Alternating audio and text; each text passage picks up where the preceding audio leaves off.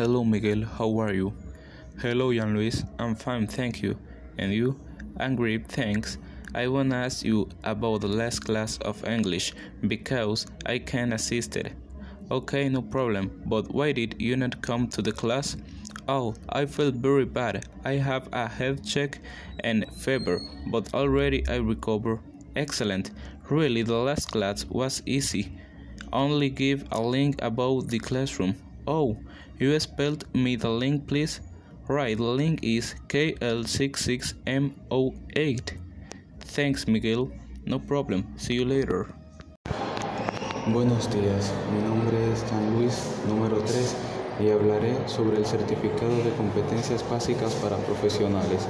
Este curso proporciona una formación diseñada para mejorar las competencias digitales de los profesionales y particulares conforme el marco europeo de, de competencias digitales para la ciudadanía desarrollado por la Comisión Europea. Eh, iniciaremos con uso básico del sistema operativo. En este conocerás qué es un sistema operativo, para qué sirve y cuáles son sus principales usos.